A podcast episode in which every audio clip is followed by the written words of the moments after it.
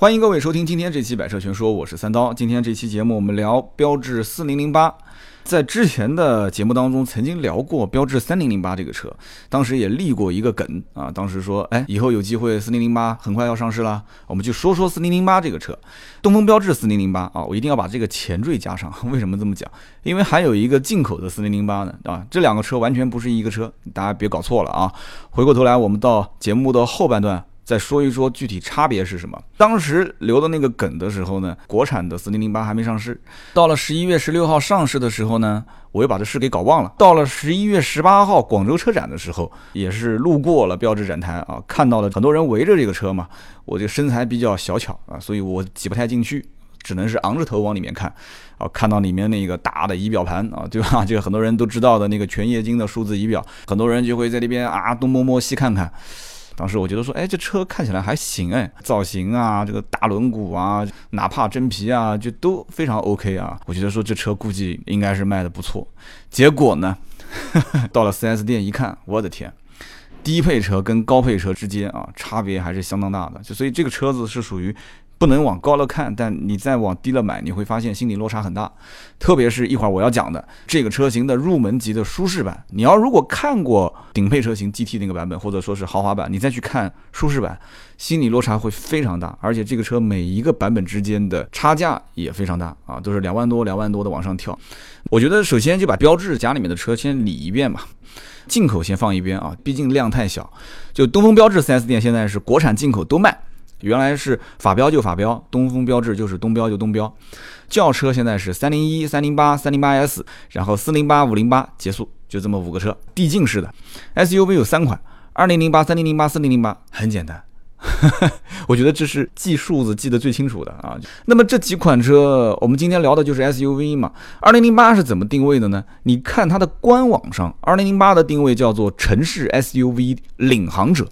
哎呦，我也是醉了，怎么领航呢？是科技方面领航呢，还是设计领航呢？还是空间领航，还是配置领航呢？还是销量领航呢？这车一个月大概也就卖个两千多台，下滑非常严重。刚开始刚上市的时候卖的还蛮好的。我觉得标志就是一个比较严重的问题，就是这样的，就是刚上市这车呼啦啦销量很不错，然后越往后销量越差，越往后销量越差。这车定价十万多。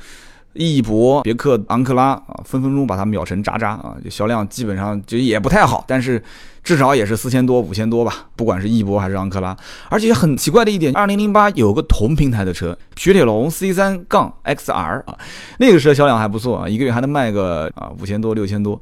所以我觉得这个很奇怪啊，二零零八 C 三 X 二差别大吗？你告诉我差别大不大啊？喜马拉雅节目下方评论，为什么一个车卖两千多，一个车卖六千多？你要说福特啊、别克的品牌营销要比标致强势一些，那我也没觉得雪铁龙的营销 要强势多少啊，但就是销量卖的比它多，而且多很多啊。所以说，我觉得二零零八这个车应该是什么呢？就是设计师胆子再大一点啊，造的再大胆一点啊，再拉长、拉宽、拉高，让它不要太像一个跨界的轿车，让它像一个 SUV，好不好？毕竟也花了十多万了啊，它如果更像一个 SUV 啊，销量肯定会更好。再看看三零零八呢？三零零八的官方定义是高性能欧系都市 SUV，反正我是看不太懂这个定义啊，什么叫高性能欧系都市 SUV？SUV 本身就是偏城市化的，就是我觉得“都市”两个字有点多余啊。欧系我也能理解，营销它有个小特点，它不会说自己是法系车，它会说自己是欧系车。脸在往哪里贴，你知道的吗？欧系啊，不是法系，欧系啊。那高性能，我曾经有一期节目里面说，标志的某一款车的动力感觉开起来不是很很强啊，1.2T 的嘛。然后好多人就喷我说：“哇，三刀你开过没有？你到底是真开过假开过？1.2T 的动力我觉得很棒啊，怎么样怎么样怎么样？”但我真的是觉得三缸的 1.2T 我开的觉得很不爽啊，这是我的实际感受。至于对于动力强还是不强，你除非是绝对高于竞争对手。当时叮叮叨叨聊汽车里面，我们曾经聊过，它有一个马力的换算啊，一个老工程师当时就说，正常情况下家用轿车它的车重啊跟它的马力多少匹之间啊，包括不仅是马力、功率，包括扭矩，最终测算出来一个数据达到怎么样怎么样啊，它就是相当于够用。什么叫充沛？什么叫不足？哈，大家可以去听叮叮叨叨聊汽车，当时定义它性能不是很好。好，那三零零八现在说我的官方定义是高性能。欧系都市 SUV，兄弟们有买过三零零八的吗？感受到了高性能这三个字吗？啊，就不是说它性能不好，而是说高性能。那你把高性能三个字往上去盖的话，这个我觉得自己把自己的帽子扣的有点高啊，就这是一个很麻烦的事情。你给别人的第一印象说三零零八是个高性能的 SUV，那对不起，我对你的动力，我对你的各方面这些预期就比较高啊。这车卖多少呢？这个车一个月大概三千多台。不算是非常好的一个销量啊，因为在这个级别里面，大家可以去看一看同级别的其他的竞争对手，销量都 太多了，三千多是个零而且终端优惠幅度又很大。这个车呢，国外早在一年之前都已经换代了，那国内一直迟迟没换代。当时我也是在三零零八那期节目里面说过了，我说这个用老平台的三零零八应该是到了该换代的时候了，但是它迟迟不换代，所以当时节目里面我也推测四零零八这个车。啊，用了新平台之后，它只是换个名字，它就是国外的三零零八的平台基础上打造的一个加长版的三零零八。啊，很简单，就是国内的标致四零零八。后面还会说，我当时预感就三零零八是不会停产，继续卖。把价格拉得再低一些，优惠幅度再大一些，配置啊，反正就相对来讲跟在售的四零零八打一个错位差。果不其然啊，两个车子现在就是这么玩的。二零零八、三零零八、四零零八的确也是啊，标致它也需要多产品去杀 SUV 的市场，但是把国外的三零零八平台拿回来加长一下，挂个四零零八这个标的话，换位思考，从标志的产品刚需上来讲，它是需要。因为它现在如果直接把进口标志的四零零八，你把它国产化的话，其实目前来看意义不是特别大，卖的不一定好。把三零零八的现在新平台加长之后，给它换成四零零八的标，在国内卖，起码对他来讲是一个非常划算，也是非常务实的一件事情。但是对于中国老百姓来讲的话，最起码现在我看到媒体方面没有太多人会去骂啊，四零零八你在国外明明就是个三零零八啊，你不厚道，有失伦理道德啊。基本上媒体没有人是这么骂的啊，大家反正基本上还吃这一套。我觉得老百姓基本上也没多少人真的会看清楚这里面那么细的一些细节。说国外开的这车尾标是三零零八，啊，国内是四零零八。我觉得大多数人应该不会在意这些东西，但是这件事情，我觉得大家应该知道，在四零零八上市之前，三零零八还做了一件事情，就是做中期改款，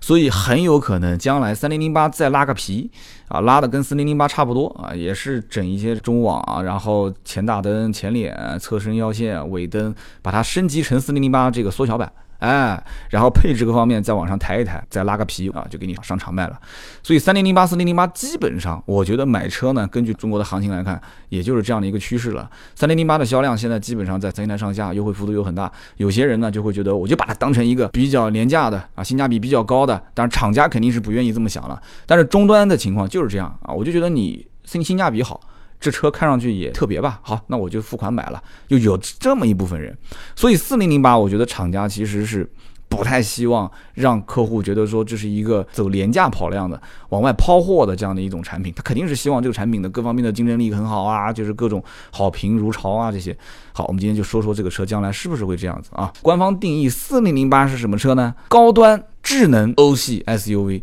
我觉得啊，真的给个建议，法国人别把架子端到中国来。我觉得这件事情太关键了。如果法系车又觉得说中国人傻钱多，然后用欧系这两个字能让中国人觉得这车还能往那个德国车上去靠一靠，因为德国车在中国是最吃得香嘛。用欧系你不说法系，我觉得就不正视自己的产品，也不正视自己的车系国别啊。法国人也有法国人的优势嘛，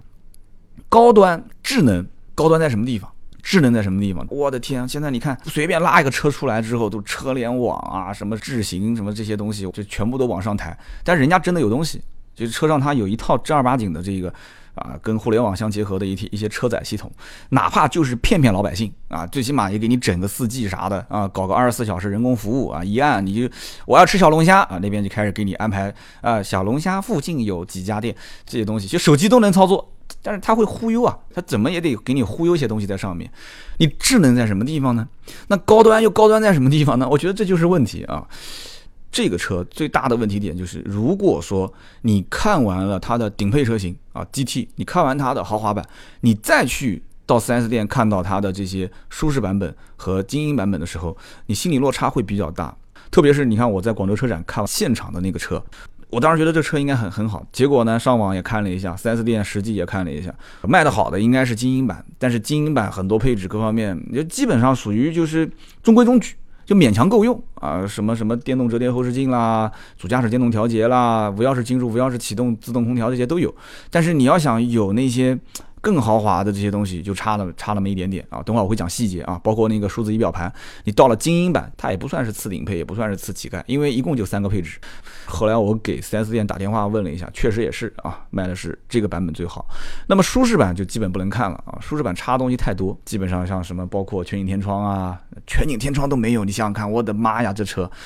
讲白了就是造这个产品的人本身他的姿态还是比较高的，他还是觉得中国人是人傻钱多。什么年代了，这车，我的天！你要知道，去年到今年，整个的标志品牌的销量是往下滑的，品牌力也是往下滑的。在这样的一个情况下，你上了一款新品四零零八，而且很多人还是比较有期待的，因为毕竟三零零八，很多人觉得说这车除了设计有点另类以外啊，就是终端价格优惠各方面，如果我能接受，我也会买。那四零零八这个车上来，我觉得真的很傻，你就看那个本田思域你就知道了，本田思域的那个车造型，之前放图出来的时候还没上市的时候，很多人不也是评价，哎，四零零八造型也不错啊，挺好啊，我挺喜欢的，你直接怼配置嘛。还抠抠缩缩的，就把那些配置低配什么这个也不给，那个也不给，行李架也不给，说是啊，全景天窗也不给，作死的节奏吗，这不是卖个十八万多，怎么可能呢？十八万多你一定得配啊，最顶配的是给十九的轮毂嘛，豪华配置的十八的轮毂，结果舒适版给个十七轮毂，哎，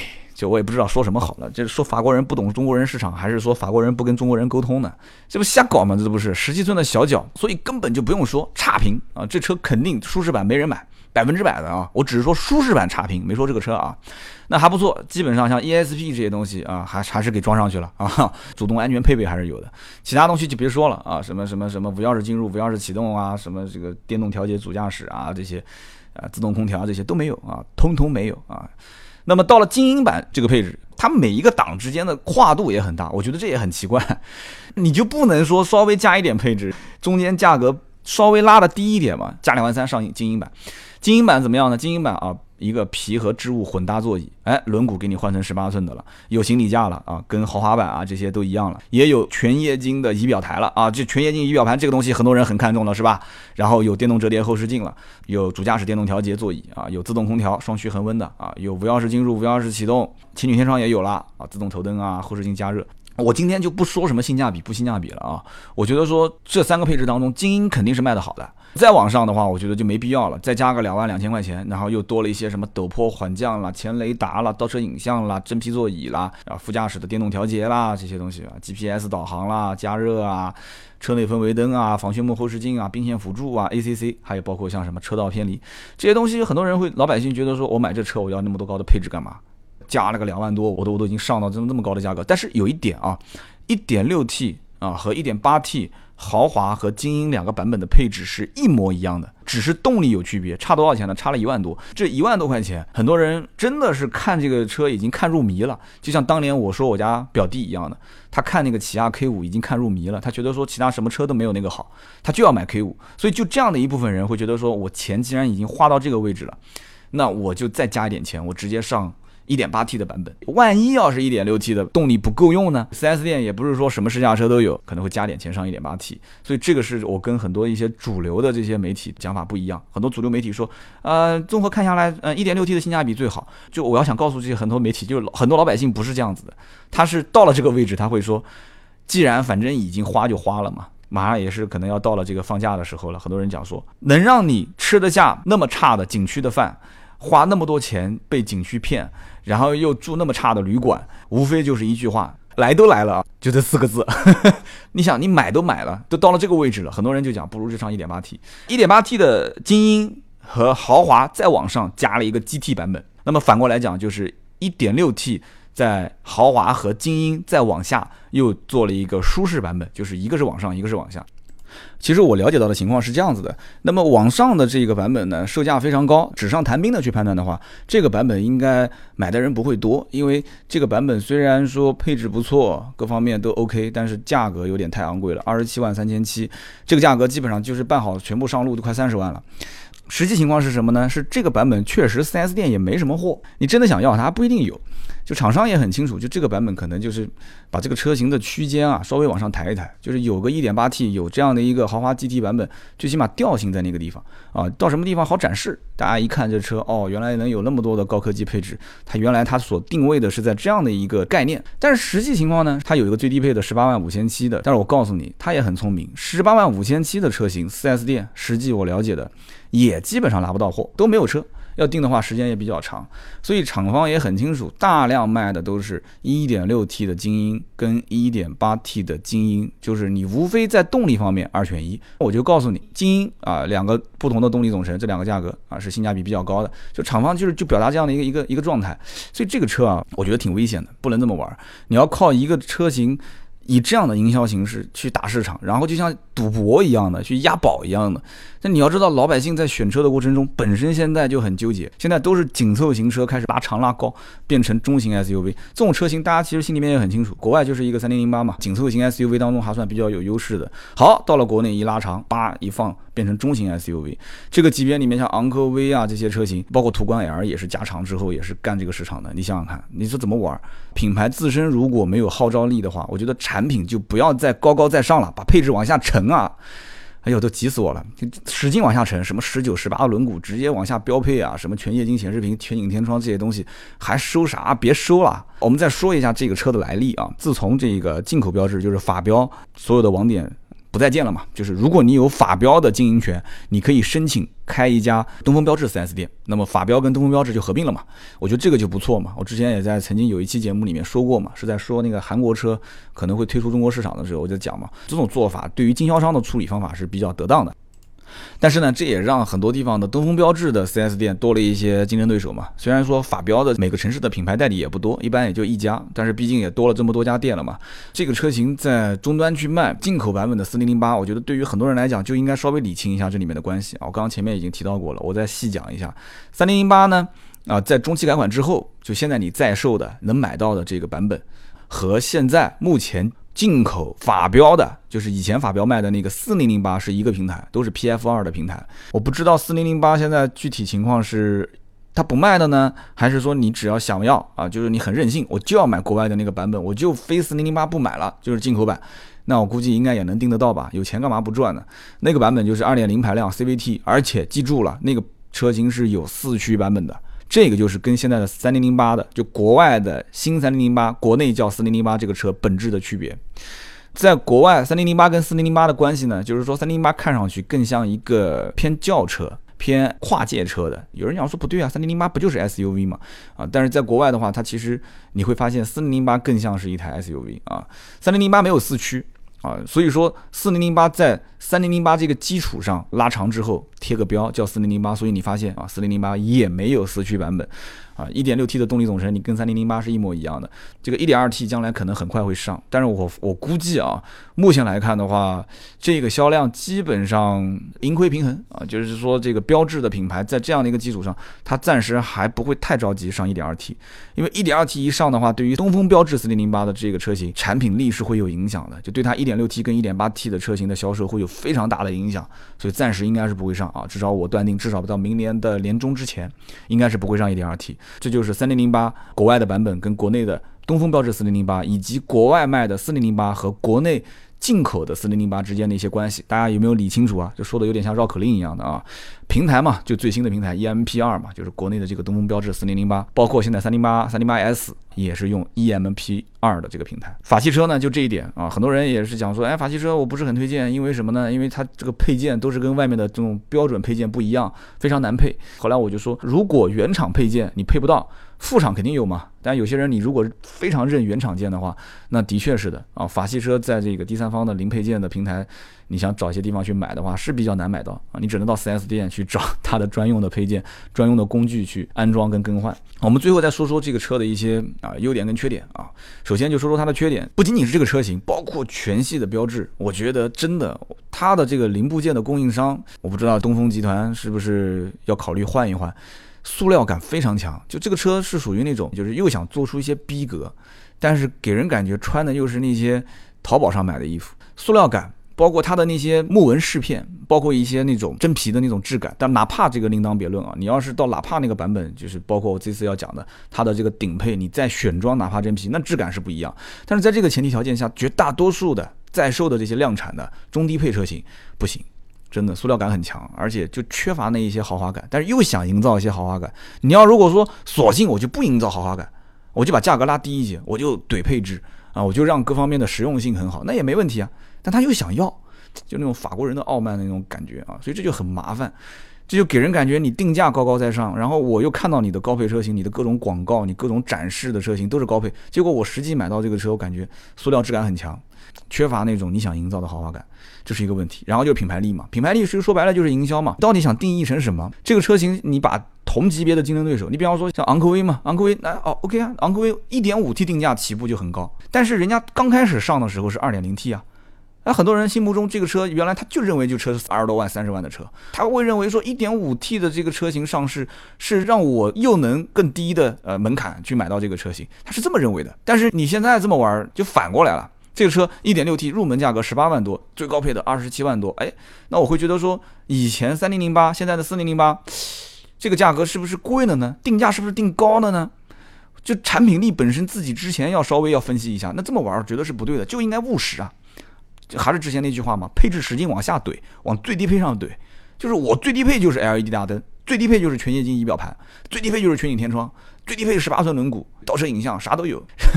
那个配置又不是说配不了，你们家什么配置都有，往上怼啊，反正也没多少钱。真认为这些东西很值钱吗？不值钱，不要搞那些虚头巴脑的，什么什么什么飞机操作感啊，这种什么排档感啊，这个东西啊，这东西都是虚的。三零零八上面你看早就有了，而且在当年那个年代里面，三零零八的这些什么飞机操纵感式的电子档杆、竞技式的方向盘这些东西有用吗？销量还不是那个样吗？这还不吸取教训啊？所以我觉得。四零零八的销量肯定是有天花板，这是有问题的，啊，没有四驱，在国内，我刚刚前面也提到过了。今天聊那么多呢，三零零八、四零零八都穿插着讲啊，甚至包括一上来的时候，我也说到这个标致全家族里面的那些二零零八啊、三零零八这些车都理了一下。最后就说到这个车型呢，其实厂商在销售的过程中，他估计也很清楚，价格定的呢是这个样子，经销商可能会再卖成那个样子，配置再给你补一补吧，所以会有一个选装包。大家如果看过厂商或者是官方的个页面里面相关车型配置的话，它有一个空心的圆圈，它是这样子玩的啊，这很有意思。它是在最低配舒适版的基础上，你加八千块钱，你可以加一个叫应该是个内部代码叫 P One 这个选装包，就多了一个行李架、全景天窗、倒车影像。你看还要加八千块钱，就说明厂家其实是知道行李架、全景天窗跟倒车影像老百姓是想要的，但是加了选装之后，这个车的订货周期会非常长。所以很多 4S 店其实是不愿意加选装包的，4S 店都愿意卖现货。仓库里面老板花了那么多现金提回来那么多仓库的车，你不要，你订个期货，人家老板肯定不愿意啊，肯定说那那你要订期货，我本来优惠多少钱呢？优惠一万还是优惠五千？那你你要订期货，我就不优惠或者优惠两千。所以最低配的舒适型，它有一个 P One 的 P 一的选装包，行李架、全景天窗、倒车影像。所以我觉得真的啊，我我都抓耳挠腮了。我觉得这厂家人是怎么想的？这个东西我跟你说啊，你要能忍的话，明年或者说这车小改款，肯定百分之百、百分之一万加行李架、全景天窗、倒车影像。我不敢讲啊，这两个东西肯定有。你何苦呢？四零零八刚上市的时候，你加上去不就行了嘛？还能落一些好口碑，哎。从精英版本开始，它可以加五千块钱，就你可以选装真皮座椅、副驾驶电动调节、电加热座椅、腰部支撑，这些东西都已经是司空见惯、不稀奇的东西了。加五千块钱选装，我的一个妈呀！标配啊，按我讲都不应该从精英版本标配，这些东西都应该从舒适版就直接标配了。你想，五千八千要加在舒适版上，又多了一万三，就等于是起步价格就快到二十万了。开什么国际玩笑？再往上就是豪华版，选什么呢？加两千块钱，多了一些外形上的差别啊！你可以多一个镀铬的后视镜，呃，悬浮式的黑钻车顶，后排的隐私玻璃，还有一个镀铬的后扰流板，两千块钱啊！这我估计没什么人会愿意加，这东西加有什么意义呢？只要一加这些外形上的改变，结果这车订货周期非常长。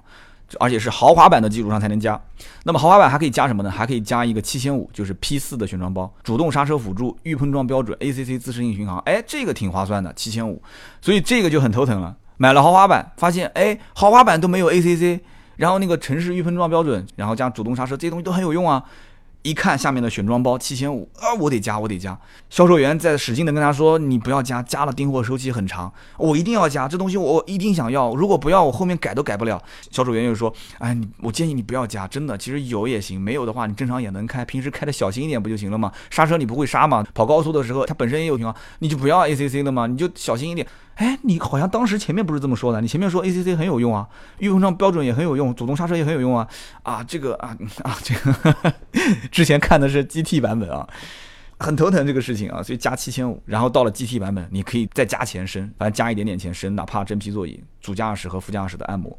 加了一点选装，而且从选装包的配置上来看，我发现其实厂商是知道的，不是说不懂营销，而是有一些懂营销的人，他可能没有。主掌大权，他其实知道自己的这个车型是可以加上这些配置下沉的，但是可能那些手上握大权的那些领导，他会觉得说我们不应该这样子，我们就应该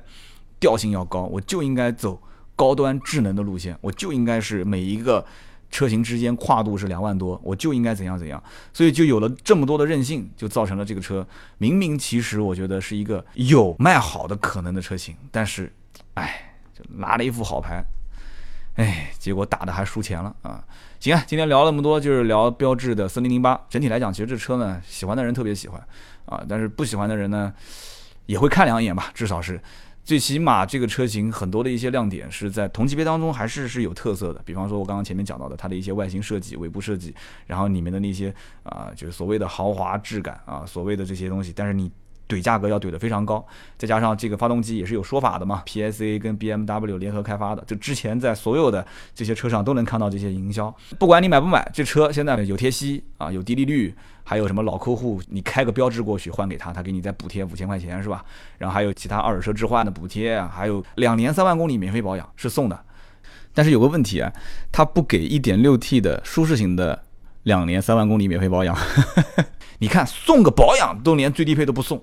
这个我觉得你就不厚道啊！官方能看到这句话啊，就是除一点六 T 舒适型以外的车型是可以享受这个政策的。我都不知道这个营销的人这个脑子里面是怎么想的。你哪怕是成本考虑，你也别那么直接啊！大家都是这样子嘛，你要不就平均分配。要不你就你就你就不要给这个政策，你这么玩的话，你会让很多 1.6T 的舒适型的车主心里面很不爽啊，甚至放弃这个车型。今天聊了这么多，标致4008的新款，十一月十六号刚上市的新车嘛，我觉得大家有必要去了解一下啊。百瑞全说也是希望更多的聊一些市场方面的啊，聊一些车型的是不是值得入手，哪些人更适合，让大家稍微理性一点去消费啊。我觉得现在很多视频啊、图文都开始偏娱乐化了，娱乐是好事情，大家可以当成。啊，茶余饭后的时候去看一看，但是更多的买车这件事情，你你看了那么多的图文也好，视频也好，音频也好，你到底为了什么？我觉得有一大部分的人还是为了真正在掏钱的那一刻，自己心里面清楚，我花出去的每一分钱到底是为了什么啊？值不值得？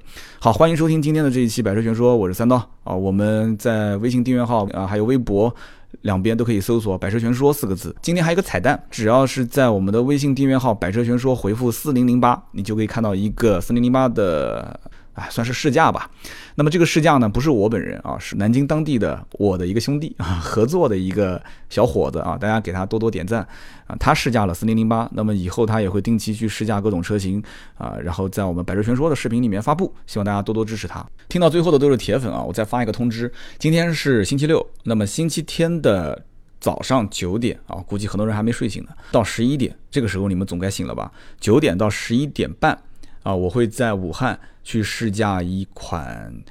雷诺的电动车，而且在试驾的过程当中呢，有一个雷诺法国的高层跟我在一起，他会开这个车当我的驾驶员，嘿嘿开玩笑，我会采访他。那么中间有翻译，我们会在喜马拉雅的平台上直播，大家只要到时候你打开喜马拉雅，打开我的专辑页面。啊，你就会看到这个直播正在进行，你随时都可以进来，你只要有喜马拉雅的这个 ID，你就可以跟我互动。好的，星期天的上午啊，大家有时间就来，不见不散。喜马拉雅的平台音频直播。那么今天这期节目呢就到这里，我们下一期接着聊，拜拜。